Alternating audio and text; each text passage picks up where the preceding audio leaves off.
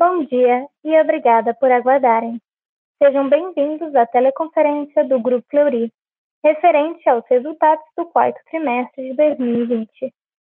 São presentes hoje conosco o Sr. Carlos Marinelli, presidente, e o Sr. Fernando Leão, diretor executivo de Finanças e Relações com Investidores. Informamos que esse evento está sendo gravado e que todos os participantes estarão apenas ouvindo a teleconferência durante a apresentação do Grupo Fleury. Em seguida, iniciaremos a sessão de perguntas e respostas quando mais instruções serão fornecidas. Caso algum dos senhores necessite de alguma assistência durante a teleconferência, queiram, por favor, solicitar a ajuda de um operador digitando asterisco zero. Este evento também está sendo transmitido simultaneamente pela internet pelo webcast, podendo ser acessado no endereço www.fleury.com.br/ri, onde se encontra disponível a respectiva apresentação. A seleção dos slides será controlada pelos senhores. O replay deste evento estará disponível logo após o encerramento. Lembramos que os participantes do webcast poderão registrar via website perguntas para o Grupo Fleury. Antes de prosseguir, gostaríamos de esclarecer que eventuais declarações que possam ser feitas durante esta teleconferência relativas às perspectivas de negócios do Grupo Fleury, projeções, metas operacionais e financeiras, constituem-se em crenças e premissas da administração da companhia, bem como informações atualmente disponíveis para o Grupo Fleury. Considerações futuras não são garantias de desempenho e envolvem riscos, incertezas e premissas pois se refere a eventos futuros e, portanto, dependem de circunstâncias que podem ou não ocorrer. Investidores e analistas devem compreender que condições gerais, condições setor e outros fatores operacionais podem afetar os resultados futuros do Grupo Fleury e podem conduzir a resultados que diferem materialmente daqueles expressos em tais considerações futuras. Gostaria agora de passar a palavra ao Sr. Carlos Marinelli, que iniciará a apresentação. Por favor, Sr. Carlos, pode prosseguir. Bom dia e bem-vindos à teleconferência de resultados do quarto trimestre de 2020 do Grupo Fleury. Encerramos o quarto trimestre de 2020 atingindo uma marca jamais alcançada em nossos quase 95 anos de história: um bilhão de reais de receita bruta, um crescimento de 28,5% em relação ao mesmo período de 2019. Outros indicadores reforçam que a companhia definitivamente superou os desafios impostos pela pandemia de Covid-19 no início de 2020. O EBITDA recorrente chegou a 308,6 milhões de reais, 58% mais que no mesmo período de 2019. E o lucro líquido recorrente somou 155,5 milhões de reais, 177% mais que no quarto trimestre de 2019. Esses números tão expressivos não são apenas um feito histórico, mas principalmente a confirmação de que estamos no caminho certo, em nosso objetivo de nos tornarmos uma companhia de saúde cada vez mais completa, que investe pesadamente em tecnologia para criar ofertas inovadoras de produtos e serviços de saúde para indivíduos e empresas, e capaz de aproveitar as competências já desenvolvidas para dar novos saltos de crescimento no futuro. Grupo Flori, que no passado era uma empresa de medicina diagnóstica, se transformou em um potente ecossistema de saúde, integrado a health techs e outras empresas do setor, e com forte presença nos ambientes digital e físico. Nunca criamos e ocupamos tantas novas avenidas de crescimento quanto no ano passado. Uma das mais promissoras se refere à prestação de serviço de telemedicina, iniciada em abril de 2020, e que tem crescido de maneira exponencial. Terminamos o ano com quase 200 mil consultas agendadas. Metade desses agendamentos ocorreu no quarto trimestre. Uma parcela expressiva dos pacientes que experimentou essa modalidade de atendimento pela primeira vez já fez novas consultas, 31,6% do total. Por conta desse volume crescente, em novembro passado, acrescentamos um time de mais de 100 profissionais de enfermagem à equipe de 370 médicos que atendem os nossos pacientes de telemedicina. Essa equipe de enfermeiros foi capaz de resolver 30% dos casos atendidos e melhor direcionar as teleconsultas, contribuindo para a qualidade e escalabilidade do serviço. As projeções de crescimento de telemedicina nos países líderes deste mercado são enormes. Na China, estima-se que os serviços de telemedicina devem movimentar mais de 54 bilhões de dólares em 2025, quase sete vezes mais que em 2020. Nos Estados Unidos, a previsão é de que esse mercado movimente 35 bilhões de dólares em 2025, contra 15 bilhões de dólares em 2020. Acreditamos que, devido às características brasileiras, o mercado de telemedicina deve apresentar uma intensa curva de crescimento no país nos próximos anos. Os novos hábitos de consumo de saúde e nossa capacidade para identificá-los e atendê-los rapidamente fizeram com que avançássemos também no atendimento móvel. No quarto trimestre, essa modalidade de atendimento representou 7,4% da receita bruta, praticamente dobrando de tamanho em relação ao mesmo período de 2019. O avanço da telemedicina e do atendimento móvel mostra que os clientes querem cada vez mais assumir o protagonismo de sua própria saúde e consumir serviços e produtos de forma híbrida, não só presencial, mas também remota. Temos convicção de que esse comportamento vai se intensificar nos próximos anos. Por isso, parte significativa de nossos esforços em 2020 foi desenvolver as competências necessárias para o encontro desse novo modelo. Na nossa visão da saúde do futuro, mais importante que a abertura de novas unidades físicas de atendimento será nossa capacidade de integrar os dados dos usuários e fazer ofertas em que os consumidores consigam aproveitar todos os benefícios de nossa multicanalidade. Em setembro passado, demos um grande passo nessa direção ao lançar Saúde D, uma plataforma digital pioneira que já nasceu com 7 milhões de vidas. Numa primeira fase, esse marketplace era apenas B2B e estava disponível para operadoras e empresas que contratam serviços de saúde para seus colaboradores. Desde o começo, uma das perguntas que mais ouvíamos era: quando haverá uma versão B2C? A resposta vem em fevereiro desse ano, quando a Saúde D lançou sua assinatura de serviços em saúde diretamente ao consumidor final. Essa iniciativa representa uma opção de acesso à saúde de qualidade para pessoas que não possuem plano de assistência médica. Hoje, quase 75% da população brasileira. Em nossa visão, Saúde D se consolidará como um hub de serviços e produtos de saúde, com pacotes que podem incluir telemedicina, exames diagnósticos, descontos em medicamentos e outras ofertas que serão incluídas na plataforma. No quarto trimestre, anunciamos duas novas aquisições relevantes. Uma delas foi a do Centro de Infusões Pacaembu, com seis unidades de atendimento na cidade de São Paulo. E que vem se somar à bem-sucedida experiência com o Centro de Infusões próprio que inauguramos em 2019.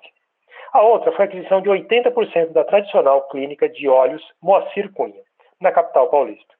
A oftalmologia é uma especialidade com demanda crescente no Brasil, graças à sua forte correlação com o envelhecimento populacional. A Clínica de Olhos Moacir Cunha é um exemplo de solução fim a fim, que atua em consultas clínicas, exames diagnósticos e cirurgias oftalmológicas ambulatoriais. Ou seja, tem uma proposta completa de resolução do problema do paciente, sempre em ambiente ambulatorial. Estamos expandindo também organicamente para novos elos da cadeia de valor de saúde. Em dezembro, lançamos a plataforma de testes genéticos Somos DNA, que permite aos indivíduos, por meio de mapeamento genético, se engajar na prevenção de potenciais doenças hereditárias, em um modelo de contratação direto ao consumidor. No mesmo mês, iniciamos as operações da Pupila, uma plataforma de educação médica desenvolvida para transmitir conhecimento de forma digital e com alta qualidade para estudantes, residentes e especialistas que desejam se atualizar e se aprofundar no que há de mais moderno sobre conhecimento médico. Há poucos dias anunciamos a abertura do Centro de Medicina Reprodutiva Fleury, para atender o crescente número de mulheres que adiam a decisão de ter filhos. O Centro de Medicina Reprodutiva complementa serviços que hoje já oferecemos para a saúde da mulher. Essas iniciativas se somam a outras, como o Day Clinic, para a realização de cirurgias ortopédicas de baixa e média complexidade, que iniciamos há quase dois anos. Todas elas se conectam com a nossa missão de prover soluções cada vez mais completas e integradas para a gestão de saúde e o bem-estar das pessoas. Todas elas têm potencial para serem incluídas na Saúde D. Às vezes nos pergunto se ao abrir tantas novas frentes de crescimento não podemos perder o foco. Não. O que estamos fazendo é usar a tecnologia e investir em novas frentes para ampliar nosso conhecimento e conceito de saúde e poder oferecer a indivíduos e empresas soluções completas. E é justamente por sermos uma empresa de origem médica que temos a legitimidade para integrar o que hoje só está disponível de forma fragmentada. O lançamento B2C de Saúde D é mais um passo do Grupo Flori em sua missão de democratizar o acesso à saúde no Brasil, gerar impacto social positivo e contribuir para a sustentabilidade de todo o setor de saúde, em linha com os princípios do. Assim como lideramos a transformação digital do setor de saúde, estamos liderando a transformação ESG. No Florim Investor Day, realizado em dezembro de 2020, anunciamos outras três iniciativas que comprovam nosso pioneirismo nesse campo. Uma delas é a criação de um comitê exclusivo para acompanhamento da pauta ESG na companhia. A segunda é que, a partir deste ano, nos tornaremos uma das poucas empresas brasileiras a atrelar metas de sustentabilidade à remuneração variável de nossos executivos. Finalmente, anunciamos um projeto de utilização de energia solar para abastecer parte das 117 unidades do grupo em São Paulo e no Rio de Janeiro, a partir do segundo semestre deste ano. Vamos utilizar energia 100% limpa, evitando a emissão de quase 7 mil toneladas de CO2 anualmente, o que equivale ao plantio de quase 47 mil árvores, ao mesmo tempo que reduziremos o custo com consumo. Fizemos tudo isso enquanto exercemos ativamente nosso papel social, em várias frentes. Durante a pandemia de Covid-19, participamos de pesquisas epidemiológicas, colaboramos no processo de desenvolvimento da vacina de Oxford, colocamos nosso conhecimento médico à disposição da sociedade, sempre para esclarecer dúvidas sobre a doença e orientar a população. Todos esses esforços no campo SG têm sido reconhecidos internacionalmente.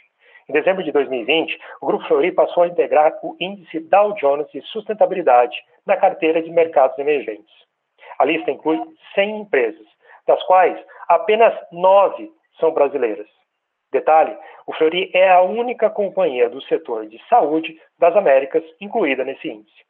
Em fevereiro deste ano, fomos incluídos no Sustainability Yearbook de 2021 do Dow Jones Sustainability Index, que selecionou 600 empresas de todo o mundo entre 7 mil analisadas. O Fleury é a única companhia não americana a ser incluída na categoria Provedores de Cuidados em Saúde e Serviços. Não podemos encerrar esse comentário sem agradecer a dedicação de nossos 11.200 colaboradores e 3 mil médicos. Nossa gente e nossa essência são os maiores responsáveis por termos conseguido superar um ano tão desafiador.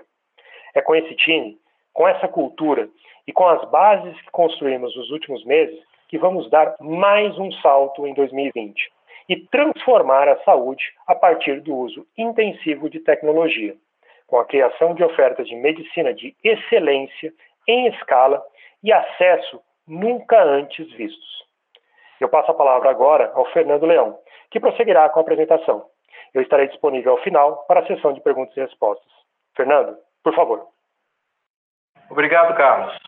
Bom dia a todos. Seguirei agora com a apresentação trazendo os resultados financeiros do quarto trimestre. No slide 4, detalhamos o desempenho da receita bruta consolidada do grupo. A receita bruta total registrou um novo recorde no quarto trimestre, atingindo 1 bilhão de reais, com expressivo crescimento de 28,5% em comparação ao quarto tri de 19. No trimestre, as unidades de atendimento apresentaram um crescimento de 26,2% e o B2B de 40,7%. No ano de 2020, o crescimento foi de 2,1%, com redução de apenas 0,3% nas unidades de atendimento e expansão de 15% nas operações B2B. No próximo slide, número 5, mostramos no gráfico superior a evolução mês a mês da receita no quarto trimestre de 20 em relação ao quarto trimestre de 19. A retomada dos volumes de exames eletivos nas unidades de atendimento ocorrida durante o terceiro trimestre se manteve em patamares elevados durante todo o quarto trimestre, acelerando ainda mais no mês de dezembro, quando atingiu crescimento de 45,2% em relação a dezembro de 2019. No trimestre, o crescimento foi de 26,2% na comparação com o ano anterior. Essa tendência foi ainda mais forte no B2B, com crescimento de 59,2% da receita bruta no mês de dezembro e de 40,7% no trimestre, reflexo do aumento no volume de procedimentos eletivos e forte contribuição dos testes para a Covid-19 nos hospitais e segmento de laboratório de referência. No gráfico inferior, trazemos a participação dos exames de Covid-19 nos resultados. Em função do aumento do número, do número de casos registrados a partir do mês de novembro, registramos um volume relevante de exames no trimestre, onde foram realizados mais de 750 mil exames. A participação dos exames RT-PCR e sorologia representou 11,1% da receita consolidada do grupo, em comparação aos 10,7% e 17,3% da receita registrada no terceiro e segundo trimestres, respectivamente. Nas unidades de atendimento, a participação foi de 8,2% e no B2B de 24,4%. Indo para o slide número 6, verificamos com mais detalhes o desempenho do portfólio de marcas. No gráfico à esquerda, temos a visão do trimestre, onde a receita bruta das unidades de atendimento apresentou crescimento de 26,2%, sendo 22,6% orgânico. No trimestre, todas as marcas da companhia apresentaram crescimento relevante, com destaque para as marcas Fleury e a Mais São Paulo, que registraram expansão de 24% e 20,9%, respectivamente. As marcas regionais também apresentaram forte expansão de 61,3%, com parte relevante vinda das aquisições realizadas. Nas marcas do Rio de Janeiro, o crescimento foi de 17,1% no trimestre. À direita, observamos o desempenho das marcas no ano de 2020, onde as unidades de atendimento apresentaram retração de apenas 0,3%. No slide número 7, destacamos as glosas e receita líquida. Observamos que o indicador de glosas atingiu as importantes marcas de 1% no trimestre e 1,1% no ano, redução de 36 e 26 basis points, respectivamente. Na parte direita do slide, a receita líquida apresentou expansão de 28,9% no quarto TRI de 20, totalizando 928,2 milhões de reais, enquanto que no acumulado totalizou 3 bilhões de reais, com crescimento de 2,3%. Nos próximos slides apresentaremos os principais indicadores financeiros. Ressalto que desde o primeiro trimestre de 2020 todos os números estão com IFRS 16 arrendamentos, exceto quando indicados. Os números apresentados versus 2019 estão na mesma base de comparação. No próximo slide, número 8, destacamos a evolução dos custos e despesas operacionais. No gráfico à esquerda, observa-se que tivemos um aumento de 22,7% nos custos no trimestre. A variação se deu majoritariamente dos custos com material direto, intermediação de exames, em função dos custos com aquisição de reagentes para a realização dos exames de Covid-19 e equipamentos de proteção individual para atendimento nas unidades. Nos custos de pessoal e serviços médicos, por exemplo, houve incremento de 6,7%, representando 30,1% da receita líquida, redução de 626 basis points em relação ao mesmo período anterior. No lado direito do slide, apresentamos as despesas operacionais. Nesse trimestre, tivemos um aumento de 26,5%. Considerando somente as despesas operacionais recorrentes, o aumento foi de 14%. O aumento decorre principalmente das despesas relacionadas a estratégia de plataforma de saúde e novos negócios. Nesse trimestre, tivemos ainda despesas não recorrentes relacionadas à provisão para contingências, em função de decisão judicial referente a ICMS sobre importação de equipamentos e insumos entre os anos de 2012 e 2019 no estado de São Paulo. Em 2020, os custos representaram um aumento de 7,1% e as despesas operacionais registraram um crescimento de 1,3%. Indo para o slide 9, observamos que o EBITDA atingiu 298,1 milhões de reais no trimestre, um crescimento de 52,8% e margem de 32,1%, expansão de 503 basis points em relação ao quarto TRI de 19. Excluindo os efeitos não recorrentes já citados anteriormente, o EBITDA totalizou 308,6 milhões de reais no quarto TRI de 20, com margem recorrente de 33,3%. No gráfico à direita, detalhamos a comparação acumulada do EBITDA, que totalizou 837,5 milhões de reais, redução de 4,9% em comparação a 2019, com margem de 28,2%. Excluindo os efeitos não recorrentes, o EBITDA totalizou 848 milhões de reais em 2020, com margem recorrente de 28,5%. No slide 10, o lucro líquido no período alcançou 139,5 milhões de reais, com crescimento de 148,7% em relação ao mesmo período de 2019. A margem líquida foi de 15% em comparação a 7,8% no quarto trimestre de 19. Excluindo os efeitos não recorrentes, o lucro líquido totalizou 155,5 milhões de reais, com margem recorrente de 16,8%. No gráfico à direita, abrimos a comparação acumulada do lucro líquido em 2020, que totalizou 257 milhões de reais e margem líquida de 8,6%. Excluindo os efeitos não recorrentes, o lucro líquido totalizou 273 milhões de reais no ano de 2020, com margem recorrente de 9,2%. No próximo slide, número 11, apresentamos à esquerda o gráfico do fluxo de caixa operacional, que registrou 272,3 milhões de reais no trimestre, aumento de 33%, impactado principalmente pelo forte crescimento do EBITDA no período.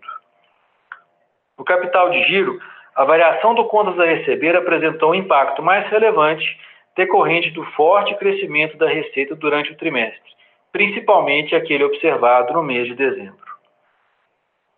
No ano de 2020, o fluxo de caixa operacional registrou 647,1 milhões de reais, redução de 11,6%, impactado pela queda do EBITDA em relação a 2019. No gráfico à direita, o CAPEX no quarto trimestre totalizou 75,4 milhões de reais, com queda de 3,1%. Em 2020, o CAPEX totalizou 187,8 milhões de reais. Indo para o slide 12, o ROIC sem ágio, excluindo os efeitos do IFRS 16, para não afetar a comparabilidade com períodos anteriores, atingiu 32,4% no quarto trimestre de 2020. Excluindo os efeitos não recorrentes, o ROIC sem ágio atingiu 35,2%. À direita, mostramos o comportamento do NPS, que atingiu 70,4%, impactado pelo forte aumento da demanda no período. No próximo slide, número 13, trazemos mais detalhes do aviso aos acionistas divulgado ontem, no qual o Conselho de Administração da companhia aprovou a distribuição de dividendos no montante de 156,8 milhões de reais equivalente a 49 centavos por ação. Cabe ressaltar que com essa distribuição totalizamos 231,3 milhões de reais distribuídos sobre o lucro de 2020, representando 73 centavos por ação, um payout de 90% e um dividend yield de 2,7%. Por fim, no slide 14, incluímos os eventos já confirmados com o mercado nos próximos meses. Abriremos agora a sessão de perguntas e respostas. Muito obrigado a todos. Obrigada. Iniciaremos agora a sessão de perguntas e respostas. Caso haja alguma pergunta, por favor, queiram digitar asterisco 1. O senhor Fred Mendes, do Bradesco, gostaria de fazer uma pergunta. É, bom dia a todos, obrigado, obrigado pelo call. Eu tenho duas perguntas aqui. Primeira delas, é uma aceleração muito forte ali na, na parte de volumes, né, no, principalmente em dezembro, em volume de exames, né, principalmente em dezembro, é, no final do TRI. Então, eu queria, eu não sei o que, dá para falar, se dá para falar alguma coisa de essa tendência, pelo menos acho que a tendência permanece no início do ano, né, no 2021, acho que essa seria a primeira. E a segunda, é, é, é, queria entender um pouquinho também do segmento de genômica ali, né? Se, enfim, é, teve um crescimento, algum crescimento já esse ano, queria entender se ele já está chegando mais próximo, é, é, com essa escala maior das margens normalizadas da empresa, né? E agora com os novos projetos, Somos DNA, enfim, se dá para esperar um crescimento maior dessa linha de negócio agora Obrigado. Oi, Fred, é o Carlos Marinelli, obrigado pela sua pergunta. Com relação aí à aceleração que você comentou né, de dezembro, é, realmente a gente viu isso é, acontecendo né, no, no quarto TRI. É, sem dúvida nenhuma, a gente tem uma, uma situação, isso eu acho que é muito notório e, e é óbvio, né, quando a gente vê o, o movimento de 2020. Ele teve ali um vale no segundo trimestre, como vocês puderam ver nos nossos resultados, e a retomada ela aconteceu a partir do terceiro trimestre, consolidando no quarto, e onde a gente conseguiu aí ter essa receita é, é, é, bastante destacada aí, de mais de um bilhão de reais né, na receita bruta, e é, o que a gente vê agora nesse começo de ano é ainda é, uma receita que ela vem forte sim. Vamos lembrar que é, a gente teve aí períodos que, do ponto de vista de ano calendário, né, eles foram muito diferentes do usual, dado que a gente teve aí festa de final de ano, lógico, né, ela sempre quebra um pouco o ritmo, mas é, toda a questão envolvida pela pandemia e o distanciamento social, limitações de viagem, tudo, colocaram uma dinâmica diferente, principalmente quando a gente pensa e reflete que saúde acabou sendo a prioridade das pessoas. Então, se cuidar, se manter são, cuidar é, dos seus, acabou sendo uma grande prioridade nesse é, final de ano e tem sido durante esse começo de 2021, de novo, falando aí sobre a questão de ano, calendário, é, a questão, por exemplo, do carnaval que não ocorreu, né, do, do é, o feriado ele ficou para uns houve, para outros não houve. Não houve a questão das festas de carnaval. É, logicamente, é, movimentação, viagens ficaram é, limitadas e as pessoas elas também aproveitaram esse período todo para continuar se cuidando e continuar visitando é, eventualmente médicos para questões existentes ou para é, permanecer saudável. Lembrar que isso é algo que está cada vez mais na cabeça das pessoas, permanecer saudável, né? não ficar doente. A gente sabe que diante da pandemia e de todos os riscos que estão instalados, e infelizmente a gente tem visto aí é, notícias de um crescimento aí, principalmente de ocupação de leitos de maior complexidade, é, ocupação de leitos em hospitais, que deixa a gente muito alerta. E as pessoas, logicamente, vão continuar mais ainda cuidando para se manter saudáveis. É, com relação a, a, essa questão de, de, do quarto trimestre e do começo desse ano, acho que uma, uma, um ponto muito importante a destacar, Fred, é que sim, houve um aumento de demanda. Mas é muito importante destacar, e eu tenho particularmente um orgulho muito grande da companhia, sobre o ponto de vista da capacidade de execução. Isso é muito importante. A gente está falando de uma receita recorde, volumes recorde, mas dentro ainda de muitas limitações, muitas uh, uh, condições que não são as tradicionais ou as normais.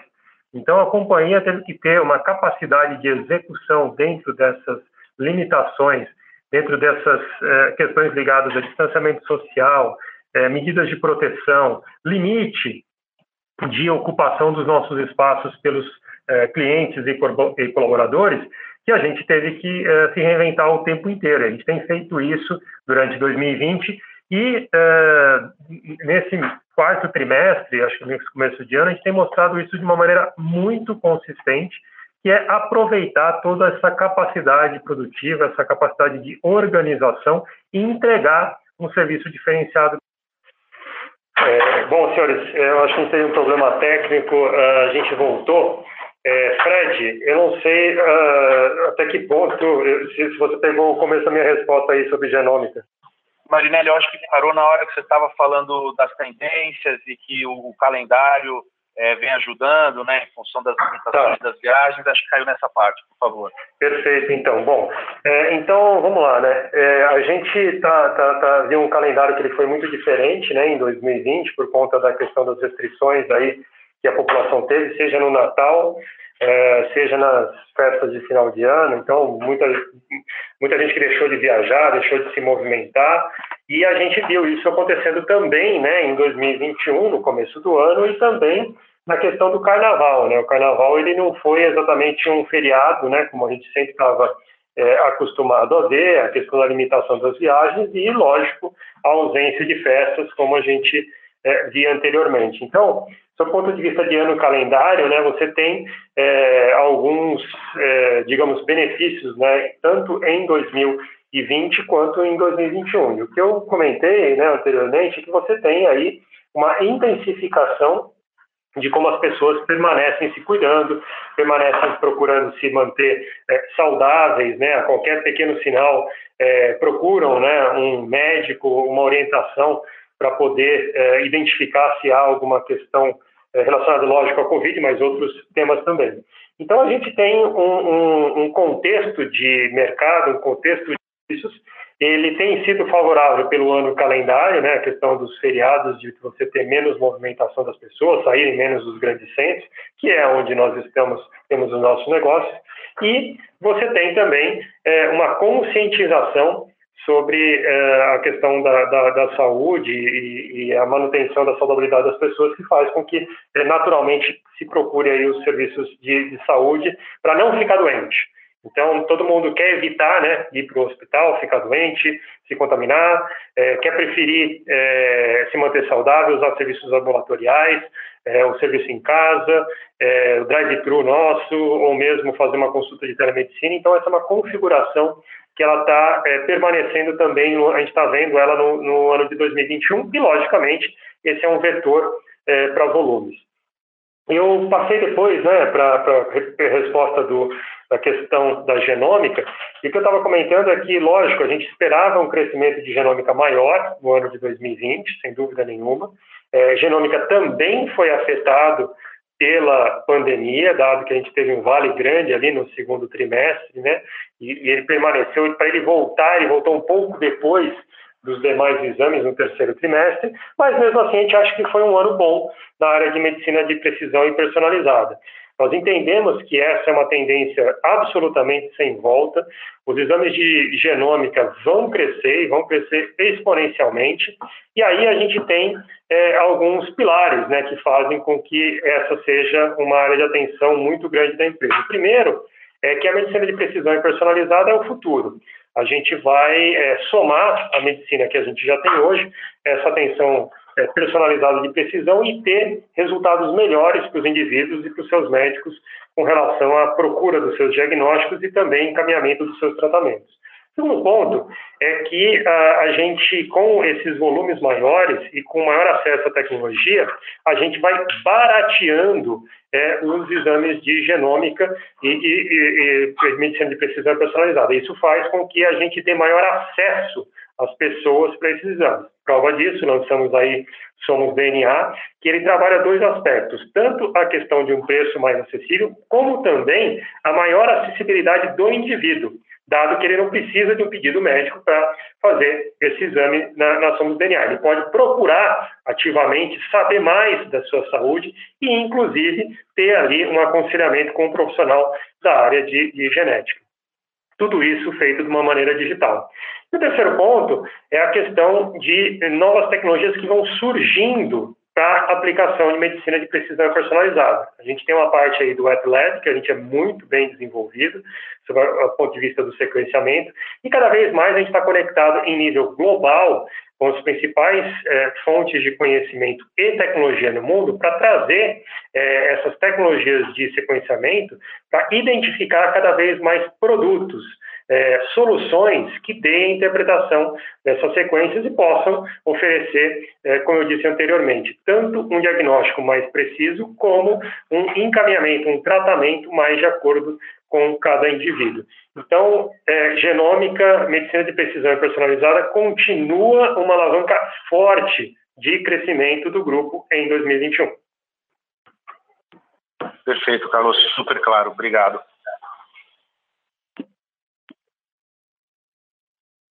A senhora Eugênia Cavalheiro, do JP Morgan, gostaria de fazer uma pergunta.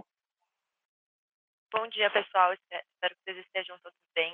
Obrigada por pegar minha pergunta. É, a gente viu resultados bem fortes de vocês ontem e o que a gente pôde ver é que, apesar de ter a ajuda do Covid, não foi só por isso que o resultado foi bom. Então, a gente vê as tendências já é, normalizando. É, então, eu queria entender um pouco nessa linha, e o Carlos mencionou um pouco sobre a questão do, do, primeiro trimestre, mas entender como vocês estão vendo essa coisa da demanda que ficou reprimida, especialmente ali no segundo trimestre, como vocês vêm se recuperando, é, vocês conseguem ter um pouco de visibilidade aí do que é uma volta de frequência e o que é a demanda reprimida sendo é, endereçada. É, e também um segundo ponto seria em relação às é, outras enfim, frente de vocês é diagnóstico. Então, vocês poderiam dar uma, uma um pouco de visibilidade para a gente de como tem performado esses outros serviços aí, é, que, enfim, pela pandemia a gente viu uma tendência forte a tirar, a, enfim, é, procedimentos que não precisariam estar do hospital, é, do hospital. Então, entender como tem, tem performado essas outras frentes. Obrigada.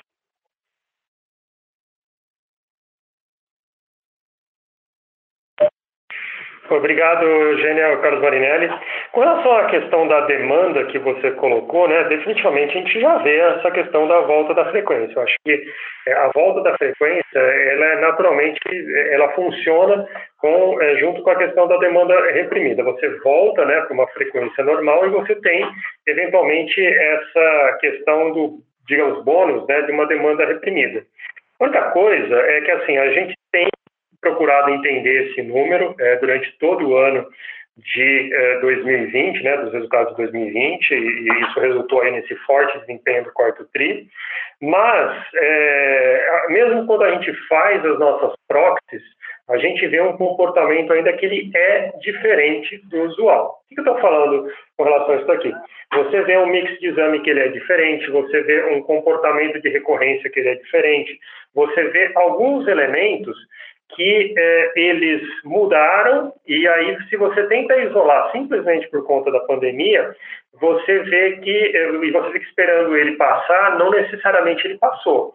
Então, assim, a gente está entendendo novamente a demanda, a gente está compreendendo novamente o que, que é esse comportamento do usuário, mas o que a gente está vendo é fortemente as pessoas procurando ativamente os serviços, como eu disse anteriormente, tentando se manter saudáveis, vendo, é, é, digamos assim, um contexto onde ela quer evitar possíveis é, origens de uma saúde mais frágil de qualquer natureza, não só, logicamente, na parte respiratória, mas de, de qualquer tipo de natureza, por entender que estar mais saudável, permanecer saudável, é, faz com que ela tenha, é, digamos assim, um preparo melhor e, e para enfrentar qualquer adversidade com relação à, à, saúde. A gente vê essa consciência é, vindo de uma forma muito forte na cabeça das pessoas. Ao mesmo tempo, é, a gente tem é, uma consciência de que tem é, essa demanda reprimida, ela já ficou bem menor e agora a, o comportamento da demanda ele vai ficando num outro patamar que comprova que tem a volta de frequência e tem é, é, esse comportamento diferente. E é isso que a gente está acompanhando. O que eu estou querendo dizer aqui é que talvez a gente começou a estabelecer um novo normal do que é essa procura em relação aos diagnósticos. A gente não tem tempo suficiente de análise ainda para cravar é esse ou aquele, mas a gente vê uma mudança de, de comportamento. Uh, e, e, lógico, é, ela, ela, é multivariável, essa mudança de comportamento. Então, a gente tenta isolar isso, a gente é, é, é muito é, é forte e, e, muito atencioso a questão dos números e a questão dos modelos, até para a gente projetar planejamento de demanda e oferta dos nossos serviços, dar maior eficiência dos serviços, mas ainda tem umas variáveis que a gente está é, procurando uma clareza e para incorporar nos modelos antes de qualquer coisa. Então, voltou a frequência, teve demanda reprimida, mas o comportamento também tem mudado.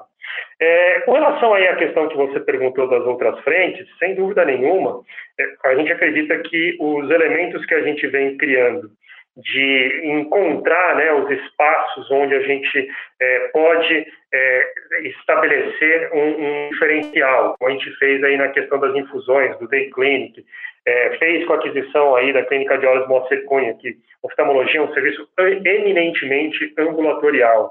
Você não vai fazer, é, assim, é muito pouco provável você fazer uma cirurgia oftalmológica dentro de um complexo grande hospitalar, faz isso muito mais no ambiente ambulatorial.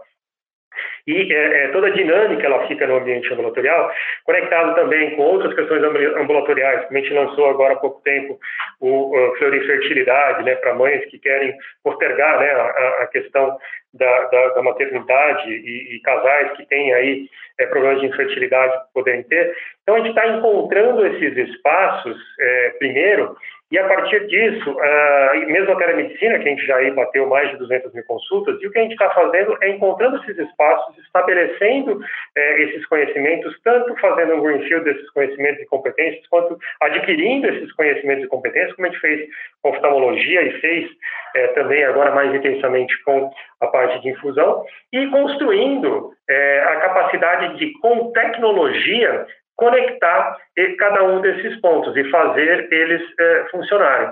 É, o próximo passo né, de tudo isso que a gente está fazendo, e a gente já está trabalhando nisso, é ver como que esse potencial de integração de informação, esse potencial de conexão gera um uh, ambiente de experiência para as pessoas dentro de um ambiente eminentemente ambulatorial, conectado tanto digital quanto físico, para a gente ter uma, uh, uma um, um, destravamento do valor total do setor de saúde.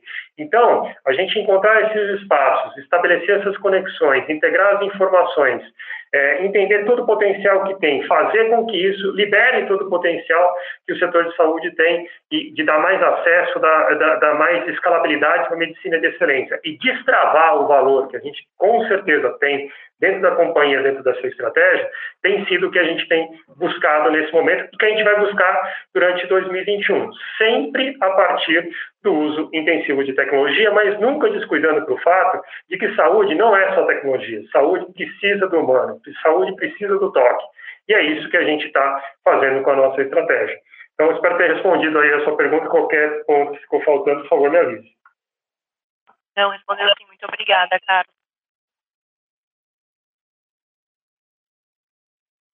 Lembrando que para fazer perguntas, basta digitar asterisco 1.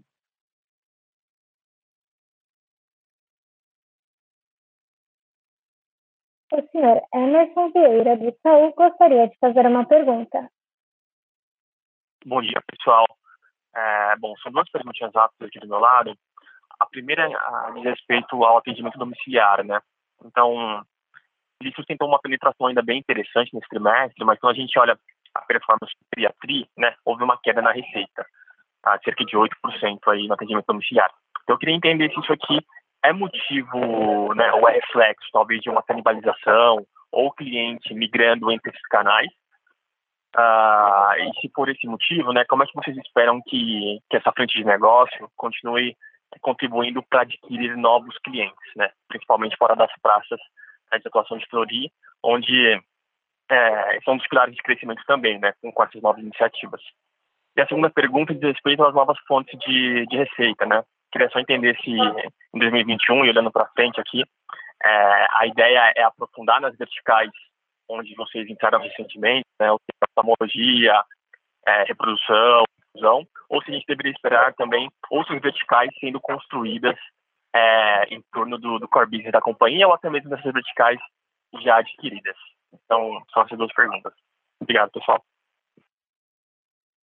É, Emerson, obrigado pela sua pergunta. É, é, eu não sei exatamente aí em que contexto essa, essa questão do, da queda né, do atendimento domiciliar, mas o que a gente tem aqui né, é que no terceiro TRI ele cresceu 117% em relação a 2019 e no quarto TRI ele cresceu 98% em relação a 2019. Então, assim, ele continua crescendo, continua crescendo forte.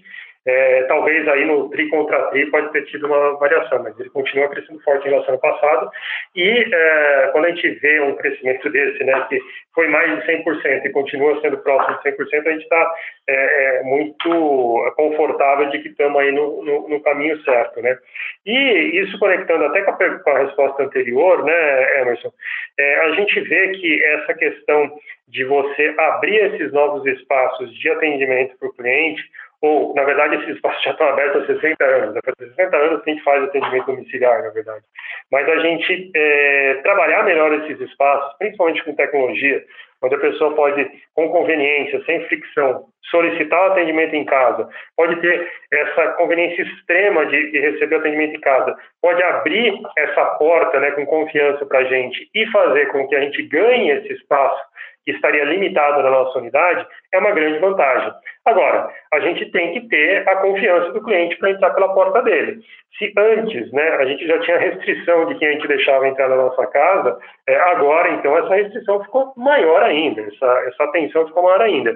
E isso é uma grande força, isso é uma grande alavanca do Grupo Fleury, a confiança que ela tem dos clientes, e principalmente quando a gente pensa que a saúde ela vai estar em casa de maneira digital e física também, ela pode estar na telemedicina, mas ela pode estar no atendimento físico também, é, a gente saber que a gente tem essa confiança e pode entrar na, na, na, na casa do cliente, isso é muito importante, a gente ganha espaço de atendimento. Então, o, o atendimento continua forte, o atendimento domiciliar, o crescimento do atendimento domiciliar continua forte e continua sendo é, uma grande alavanca de, de crescimento para a gente. Eu vou te pedir desculpas, é, se você puder me repetir a segunda pergunta, eu agradeceria. Claro, não, perfeito. É, não, a segunda pergunta só diz respeito à estratégia de diversificação de receitas, né? Se a gente deveria esperar um aprofundamento nas verticais onde acompanhei então recentemente, né, ou seja, oftalmologia, infusão, reprodução, e, né, ou seja, um aprofundamento nessas verticais, ou então uma expansão, né, em torno de outros serviços, ah, olhando para frente, é mais, enfim, um viés em relação a isso. Por favor, Carlos. Obrigado. Perfeito, Emerson. É, eu acredito que a gente tem as duas uh, coisas ocorrendo, tanto o aprofundamento quanto uh, a expansão, né, lateral para outras uh, especialidades. O que é importante dessa estratégia é a nossa estratégia ambulatorial. Então, é, o que a gente acredita para o futuro é que essa tendência do indivíduo ele procurar serviços ambulatoriais, ele já está presente, ele cresce e vai crescer mais ainda. Serviços que ele pode acessar rapidamente, próximo de casa, com facilidade, com conveniência, que tenham essa parte de tecnologia, de tecnologia que facilite esse acesso e uso e que ele não precisa se expor em grandes e, hospitais, é, grandes e complexos hospitais em que são dedicados para atividades mais de, de, maior complexidade, né? Então, é, você vai ver aí a gente cada vez mais indo a fundo, né, nessas especialidades que a gente já fez aquisição, como por exemplo aí a parte de oftalmologia, mas lógico, uma companhia do nosso tamanho, com o nosso com a nossa marca, com a nossa competência instalada, com a nossa história e que fez definitivamente uma transição em 2020 de eh, laboratório medicina diagnóstica para saúde em geral, a gente vai procurar outras eh, verticais, outras especialidades eh, de saúde que tenham esse viés, essa predominância de serviços ambulatoriais. É o que a gente está fazendo, é o que a gente quer fazer, é o que a gente está fazendo nesse momento e é o que a gente vai estar tá apresentando aí ao longo de 2021. Obrigado, Carlos. Perfeito.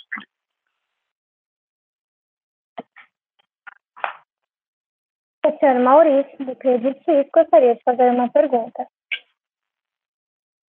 Guilherme Leão, SCP daqui, tudo bem com vocês? Obrigado pelo, pelo espaço para a pergunta.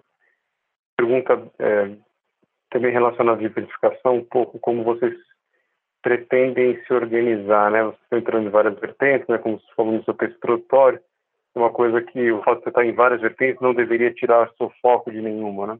Então, se vocês pretendem se organizar em unidades de negócio e, é, e, e como vocês pretendem reportar isso para o mercado, mesmo sabendo que, obviamente, do ponto de vista do paciente, vocês querem cuidar da saúde integral, né? Mas, é, em termos de gestão e reporte, o que vocês, vocês pensam para frente? Obrigado pela é, pergunta, Cepeda. É, eu acho que a evolução é exatamente essa que você colocou. Um reporte por unidade de negócios e fazendo com que a gente tenha cada vez mais um disclosure das informações e, e, e maior granularidade das informações, até para vocês poderem ir acompanhando com a gente não só os resultados, mas a gente poder apresentar para vocês também todo o potencial que existe em cada uma dessas iniciativas que para a gente é enorme. Dentro da nossa estratégia, isso representa é, uma geração de valor é, futuro muito importante e que está indo de acordo com a nossa estratégia. Então, é, do mesmo jeito que lá atrás, né, é, eu sou, estou na companhia há 15 anos, a gente tem é, é, reporta resultados aí há mais de 10, né, fizemos nosso abertura de capital em 2009, e é, o Fleury ele tem uma tradição de cada vez mais dar uma, é, um volume de informação maior.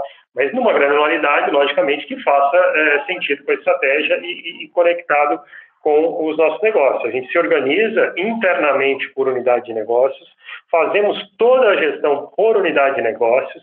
Por exemplo, um item super interessante, Saúde D é uma empresa uh, que ela faz parte do Grupo Fleury, mas ela tem lá o seu CEO General Manager, que é o, o Edu é, Oliveira, ele toca lá o time dele, responde para mim, logicamente, mas ela tem muita independência para é, conhecer o que são os seus desafios específicos e responder é, na velocidade que precisa para esses desafios específicos. Que muitas vezes, quando você olha para uma empresa do tamanho do Fleury e, e, e um negócio mais maduro, como por exemplo medicina diagnóstica, você tem uma dinâmica diferente. Mas você tem uma cultura dentro da empresa hoje de geração de novos serviços, criação de novos produtos, de inovação contínua e essa saúde integral, conectada, com tecnologia fortemente aplicada, que ela está presente em todos os líderes da companhia. Prova disso, por exemplo, a Jane Tsutsui, que é a nossa diretora executiva que cuida dos negócios B2C, ela tem é, embaixo dela não só né,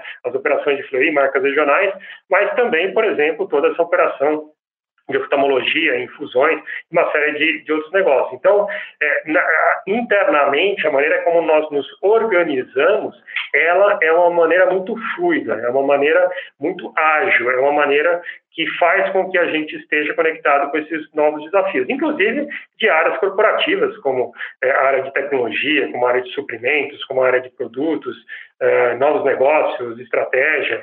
É, temos aí Cortex Ventures, que a gente lançou é, recentemente também para investimentos em startups. Então, é, o que a gente quer cada vez mais é fazer com que esse dinamismo e essa, é, esse modelo de gestão, que para a gente aqui está tão conectado, está tão bem estruturado e que está indo de acordo com a nossa estratégia, a gente possa refletir isso em transparência de informações para vocês, exatamente para que é, esse valor possa ser melhor é, calculado aí por, por, vocês, analistas e pelo mercado, e que a gente possa, é, como eu disse anteriormente, né, destravar todo esse valor que está é, muito intenso dentro da, da companhia. Então, vamos ter uma abertura maior de informações é, é, conectado mais intensamente com o modelo de gestão que a gente já tem é, aqui dentro da companhia. Claríssimo, obrigado.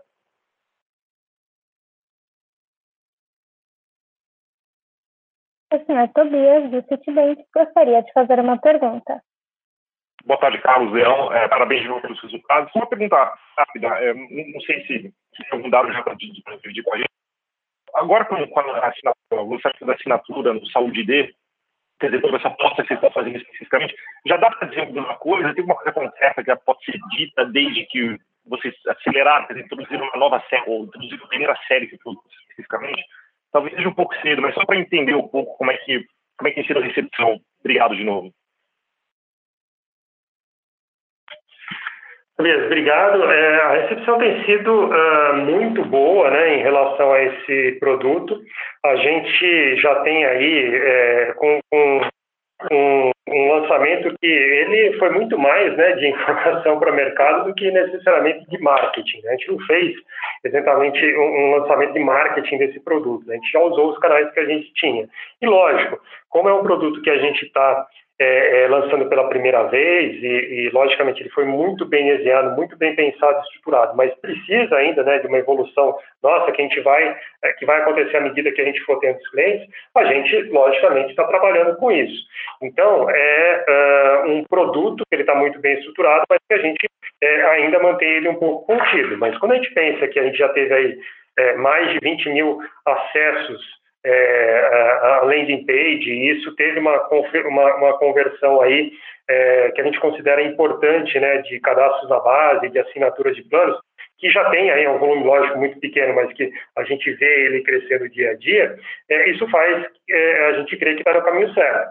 À medida que os usuários começarem a utilizar, a gente começar a ver essa integração, começar a ver o, o, boca a boca, a gente acha que isso vai crescer mais ainda. E para essa primeira fase, a gente já tem na cabeça, inclusive, um número em que a gente quer uh, chegar e que a gente quer, inclusive, eventualmente, dependendo do timing que isso chegar até, é, criar né, um, um, um, estudo maior com uma nova versão, e a gente está seguindo no, no, caminho. Então, comparativamente com os números da empresa, lógico que é muito pequeno e, e, e não tem é, toda essa importância relativa do ponto de vista financeiro, mas para efeito da gente entrar em algo que a gente nunca tinha feito antes, tem um ganho enorme de experiência e é o que a gente tem visto. Tem sido bem recebido, tem tido muito acesso, a gente está trabalhando continuamente para ampliar essa comunicação à medida que a gente vê essas respostas e a gente espera que durante 2021 é, esses números sejam é, relevantes para a gente compartilhar nossa experiência com vocês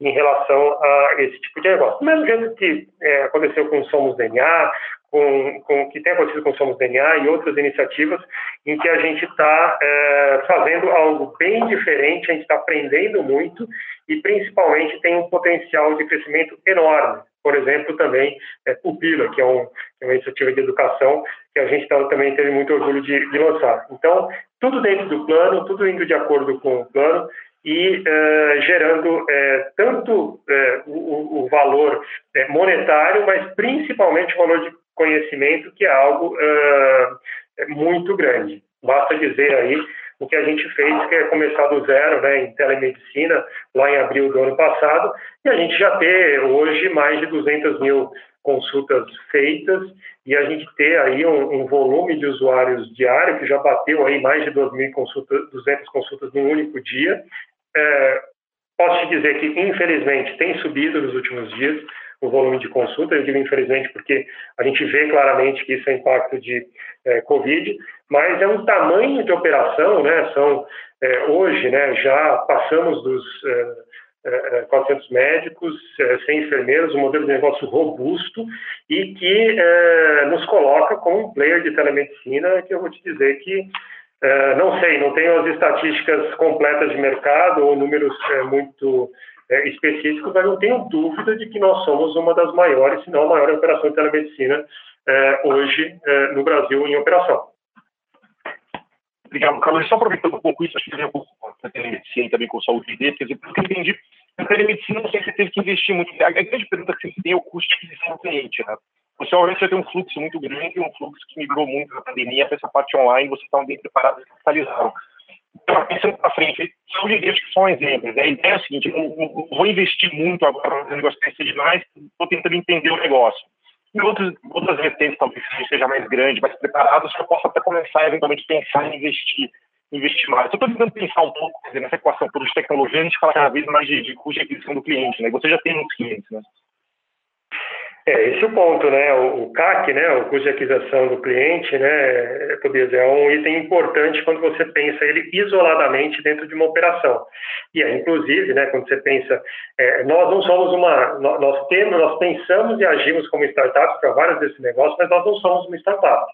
Isso quer dizer é, que o nosso custo de aquisição do cliente é muito mais baixo seja porque eu já tenho relacionamento com a operadora, seja porque a pessoa já é meu cliente, e o que a gente tem feito ao longo do tempo é exatamente sair de um relacionamento que ele era é, unicamente dependente da parte de medicina diagnóstica, mas embora a medicina diagnóstica tenha crescido, como a gente tem conversado, e expandir esse relacionamento para outras fontes de solução e de entrega de valor para o cliente que ele quer, que ele precisa e que a gente acredita que é o futuro da saúde, mas que coloca a gente definitivamente como uma empresa de saúde, ou seja, gerar novas fontes de é, é, capturar novas fontes de receita a partir do, do, mesmo cliente, a partir do uso intensivo de tecnologia e uma solução que é superior para ele e que, uma vez integrada a informação, uma vez conectada à jornada do paciente, você faz com que o sistema ele seja muito mais sustentável, porque você não tem por exemplo, repetição de exames, você não tem,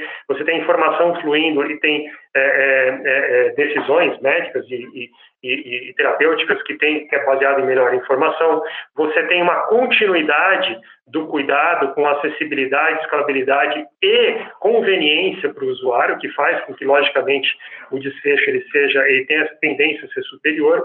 Então, a gente está, como eu disse, é, achando esses espaços é, conectando esses pontos é, com uso intensivo de tecnologia para encontrar esse potencial e destravar o valor enorme que o sistema de saúde tem para trazer benefícios para mais gente e numa escala nunca antes vista. Então, é, custo de aquisição para a gente é menor, investimento a gente está fazendo intensamente, você pode ter certeza disso também, só que a gente, diferente de uma startup, não é que você coloca dinheiro e, e, e, e roda a startup. A gente está ali, é, às vezes entra como CAPEX, às vezes entra como OPEX, porque a gente tem a operação rodando, no caso, por exemplo, de saúde D, e a gente continua investindo muito forte. Ao mesmo tempo que vocês podem ver pelos números da companhia, a gente mantém a companhia extremamente saudável do seu ponto de vista financeiro, de retorno para o acionista, continuando a ser um, uma empresa benchmark do setor em termos de retornos. Perfeito, ótimo. Obrigado, Júnior. Boa tarde.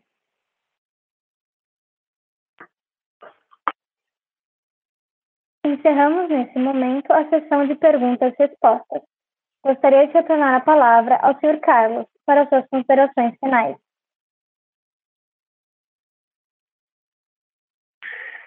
Bom, é, eu queria agradecer a todos aí por nos acompanhar nesse é, de resultados do quarto trimestre. Dizer que a companhia, como a gente colocou aqui, continua forte, continua sólida.